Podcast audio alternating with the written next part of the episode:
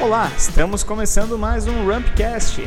Meu nome é Juan, sou head de marketing aqui na Rampa e hoje novamente estou recebendo o Luiz, da área de direção de demanda aqui da Rampa e também. Tudo bem, Luiz? Tudo ótimo, Juan. Obrigado pelo convite. No episódio de hoje, vamos falar sobre como reduzir o custo de aquisição do cliente, também conhecido como CAC, né? Uh, nós sabemos, né, Luiz, que nada cai do céu. É sempre preciso ter muito empenho, gastar energia, gastar tempo, gastar dinheiro para que a gente consiga atingir um resultado satisfatório, um bom resultado nos nossos negócios, né? Uh, falando agora do mundo corporativo, trazendo isso para a empresa, uh, a gente sabe que isso é óbvio.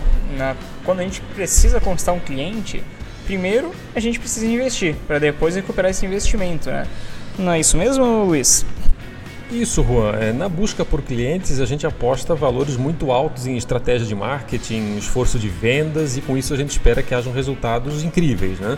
O fato é que, no entanto, esse custo precisa ser racionalizado justamente para impedir que ele se torne inviável, exagerado, considerando o retorno que vai ser obtido. Claro, Luiz, exatamente. Não adianta a gente investir naquilo que não dá retorno, ou pior ainda, né, traz prejuízo para nossa empresa, né? Então, eu queria entender um pouco qual é a receita para que o investimento para alcançar novos clientes faça sentido para mim.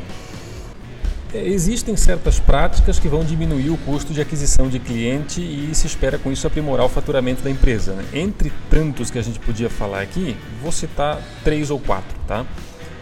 Primeiro, criar uma persona.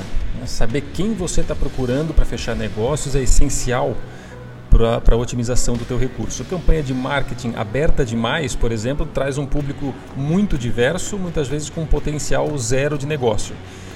Por outro lado, vai limitar demais a campanha, isso também vai causar problemas. Elimina precocemente um lead, impede que alguns perfis é, talvez não sejam é, perfeitos, mas podem ser trabalhados, nutridos né, num funil de vendas, por exemplo.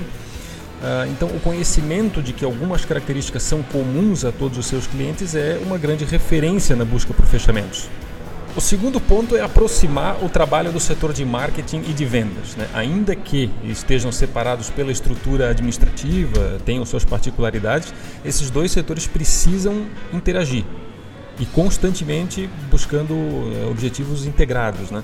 É claro que as definições de um vão influenciar no trabalho do outro, isso porque os clientes que fecharam o negócio servem de base para a formação de um perfil médio que o marketing procura atacar. Né? Eh, e de igual modo, a persona que é nutrida pelo marketing vai chegar nas mãos do setor de vendas com um grau muito mais alto de, de, de entendimento sobre o produto, sobre o serviço que você oferece. Então, ambos precisam enxergar claramente a estratégia global e agir conforme ela prevê. Como terceiro ponto, a gente pode falar em pré-vendas, né? apostar num setor de pré-vendas que se resume em qualificação. Essa é a palavra-chave para um fluxo decente no funil de vendas. Então, quando os critérios que levam à evolução dentro do funil são mais precisos, a probabilidade do vendedor encarar um lead desqualificado é muito pequena todo esse processo começa na descoberta sobre o sentido que um produto faz, ou se ele não faz sentido para o potencial cliente, né?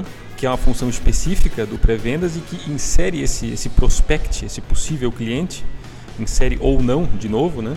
no caminho para uma conversa, para reuniões, para uma negociação mais avançada.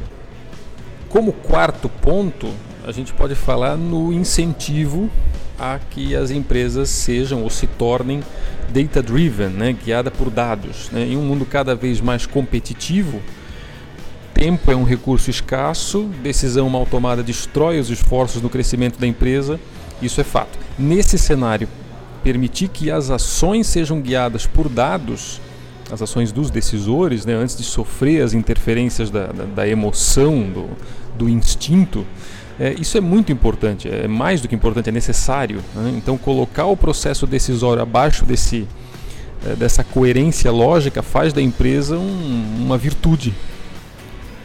Ótimo, Luiz. A gente costuma tratar muito aqui de inteligência artificial, push intelligence aqui no Rampcast, até porque isso faz parte aqui da cultura da Rampfy, né? E principalmente quando também se trata de eficiência da empresa, né? São, são tecnologias que, que vieram para tornar as empresas cada vez mais eficientes. Como esses fatores acabam se relacionando com o custo de aquisição do cliente? Como a gente consegue utilizar então inteligência artificial e push intelligence na redução do CAC? Olha, Juan, para falar a verdade, os três primeiros itens da, da, da, lista que eu fiz ali acima se fundamentam no quarto ponto, né? o fator data-driven, que já pressupõe a inteligência artificial, já pressupõe a entrega de informações através do push intelligence. Né? Então, a aposta na qualificação de clientes, a troca de informações entre os, os setores que eu citei, marketing e vendas, a criação de uma persona, isso não pode funcionar às escuras, sem uma base firme de dados, uma base coerente, atualizada. E isso depende de a empresa ser guiada por dados. Então, digamos que o quinto elemento de redução no custo para aquisição de clientes é justamente a preditividade. E eu repito, ela é possibilitada é, pela, pela atuação da inteligência artificial e pela, é, pela proatividade do Push Intelligence. Né? Enxergar eh, o cenário que se forma em tempo de reformular as estratégias, definir papéis, corrigir os erros até então cometidos, isso, isso deixa o time no jogo comercial. É nesse momento que a gestão começa a acontecer em tempo real e está pronta para se adaptar aos desafios e às novas condições.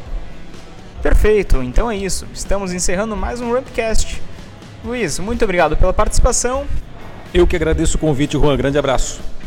Muito obrigado por ouvirem, pessoal. Sabem que estamos sempre abertos nas nossas redes sociais para recebermos sugestões de conteúdo, sugestões de pauta aqui para o Rampcast. E espero encontrar vocês aqui na próxima. Valeu e até mais!